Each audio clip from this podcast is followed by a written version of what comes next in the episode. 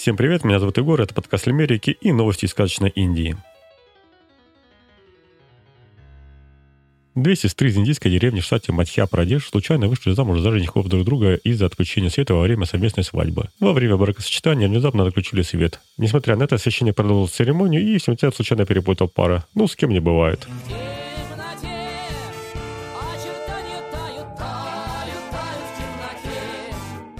Хотя какая разница, сестры сестры Зита и Гита. Все равно по традиции индийские женихи зачастую знакомятся со своими невестами уже после свадьбы, так что как-нибудь разобрались бы там, я не знаю.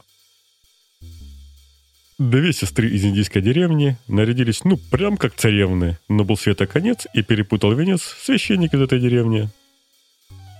Ну что ж, каждой твари по паре и всего доброго.